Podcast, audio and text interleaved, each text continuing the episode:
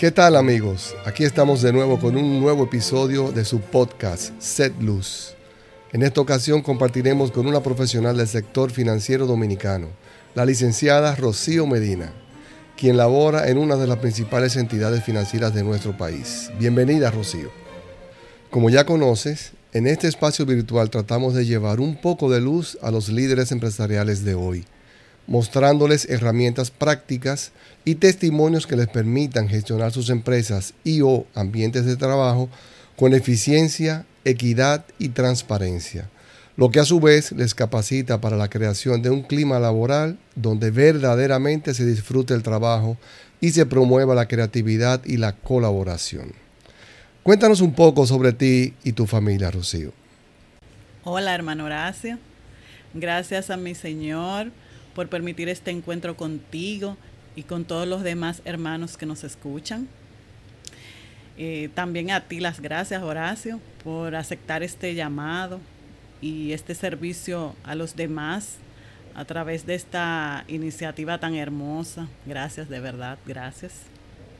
Bueno, Horacio, yo soy Rocío Medina, tengo 26 años de casada y tres hijos laboro en el sector financiero nacional, dígase bancario, por aproximadamente 25 años. Eh, ha sido un trayecto muy positivo de crecimiento y desarrollo profesional, personal y en otros muchos aspectos de mi vida.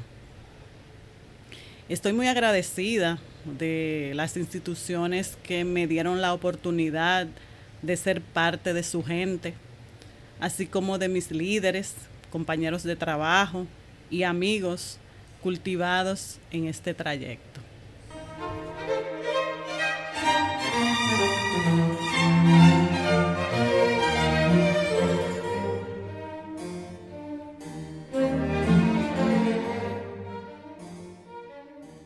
Rocío, tú sabes que cuando se trata de poner en práctica las enseñanzas de Jesús, en nuestros ambientes laborales de hoy, la cosa no, no es fácil. Ya desde el hecho de uno salir de su casa y enfrentarse al tránsito, al, caos del tránsito diario, uno tiene que poner a prueba la paciencia, la tolerancia. Y cuando llega a la oficina, no, no todos nos tratan con la misma empatía y amabilidad con que uno los trata a ellos. Entonces, evidentemente va, uno va a enfrentar situaciones no deseadas que va a tener que poner en práctica todos los dones recibidos. Me pregunto, ¿cómo llevas a la práctica en el ambiente de trabajo las acciones que evidencian tu fe?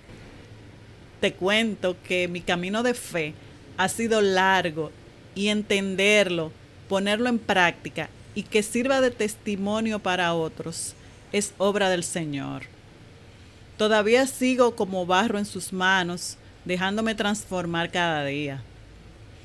Bueno, acciones en las cuales el Espíritu Santo actúa a través de mí, lo puedo manifestar cuando soy receptiva a un llamado o consulta de mis compañeros o clientes con una sonrisa, mostrando apertura y deseos de escucha, para que sienta la confianza de que su caso será atendido y que juntos buscaremos y encontraremos una solución de acuerdo a las mejores prácticas establecidas. Además, reconociendo y dando gracias al Señor por iluminarnos con sabiduría y discernimiento en el desarrollo de nuestras tareas.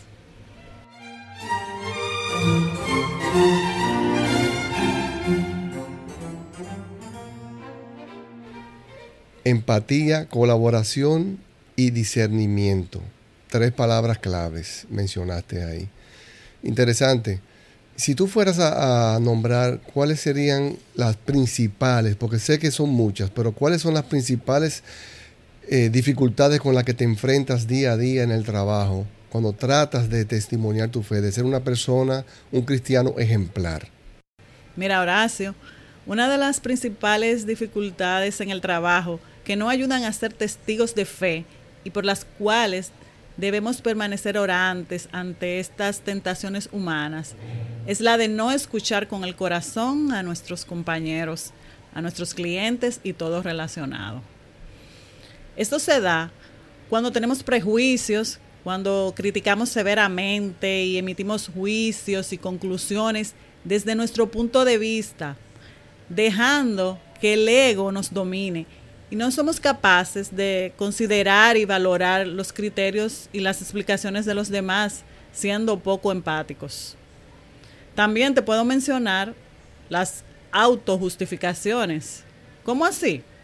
Pues cuando no somos humildes en aceptar consejos y recomendaciones de otros, no admitir que nos equivocamos, que la palabra error existe. Debemos aprender a pedir perdón, a excusarnos y trabajar en mejorar cada día nuestra forma de relacionarnos con los demás, siendo más humanos.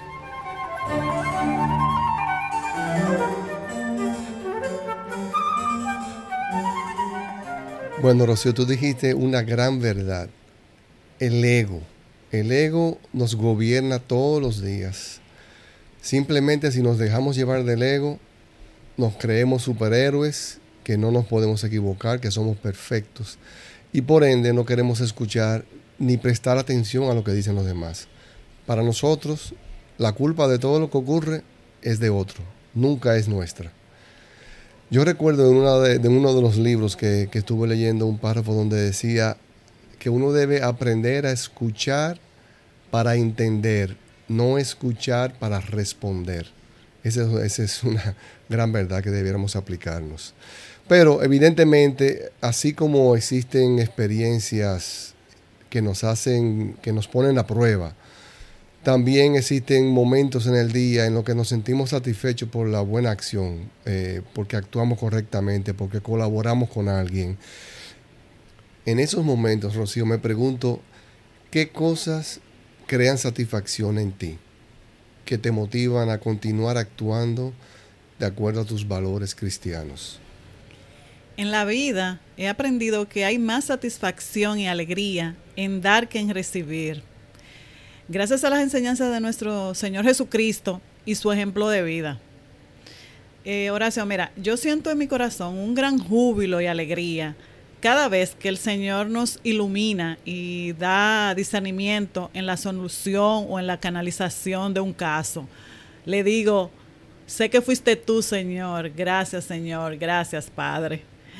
Sabes, es muy gratificante cuando con nuestro servicio amable estamos ayudando y aportando a otros desde nuestra humilde posición. Es ver cómo las personas se van con su situación encaminada o resuelta. Le doy muchas gracias a Dios cuando, cuando tengo esa oportunidad de, de ayudar a otros. Te puedo decir además que en mi lugar de trabajo, de manera recurrente, dedicamos momentos para aprender de sus escrituras y para darle gracias porque nos protege y nos libra de situaciones de peligro. Eh, oramos por nuestra institución, por nuestros familiares, amigos y por todo el que necesite intercesión divina. Interesante, Rocío, y la verdad que sorprendente, porque no creo que mucha gente haga oración en un ambiente laboral, o sea, en su oficina, un grupo ponerse a orar, eso como que no es algo habitual que, la gente está acostumbrada a ver. ¿Cómo se dan esas reuniones? O sea, ¿quién motiva ese encuentro de oración?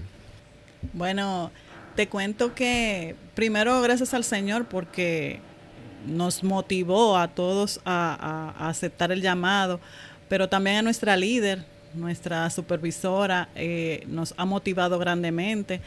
También ha sido fácil porque habemos varias personas que estamos en el medio cristiano y nada, al Señor le ha parecido bien que, eso se dé y, lo hacemos de una manera, lo hacemos semanal, también lo hacemos de acuerdo a las necesidades o las situaciones que se le presente a cada uno de los miembros del departamento o nuestros familiares y relacionados. Es algo muy espontáneo, depende de, de la situación que se presente en el momento pero la verdad que el Señor eh, se ha manifestado grandemente y estamos agradecidos. Excelente testimonio, Rocío. Ahora pasemos a la última pregunta. ¿Cuáles tres breves consejos le darías a los directivos empresariales de hoy para enfrentar los retos de estos tiempos manteniéndose firmes en sus valores cristianos?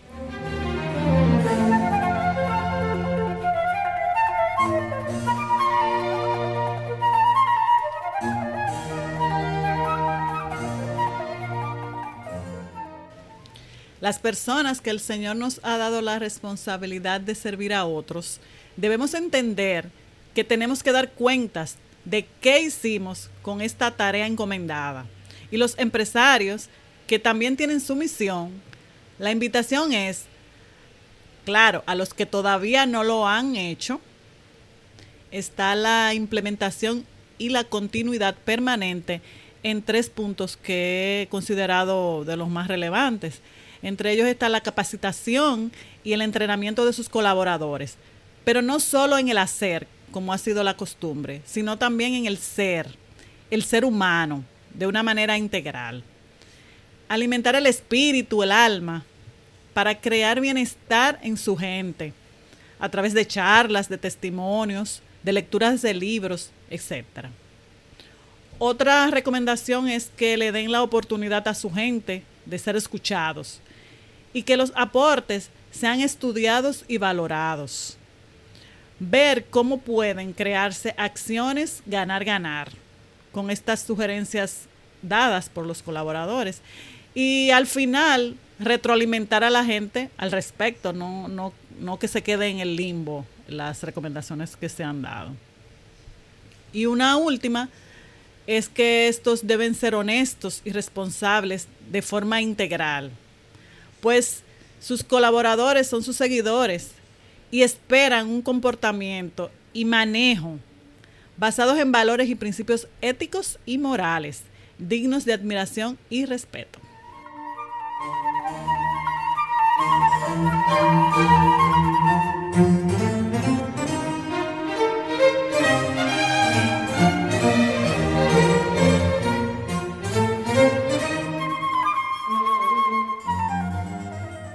Y con estas recomendaciones finales de nuestra invitada de hoy, llegamos al final de este episodio.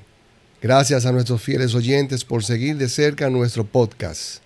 Nos encontramos en el próximo episodio donde escucharemos otro interesantísimo testimonio vivido desde una realidad diferente.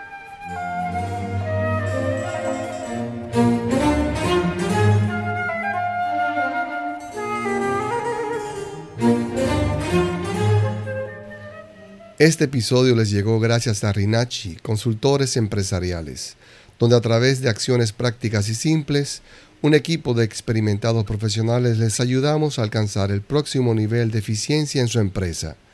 Visite nuestra página www.rinascice.com. Rinachi Consultores Empresariales.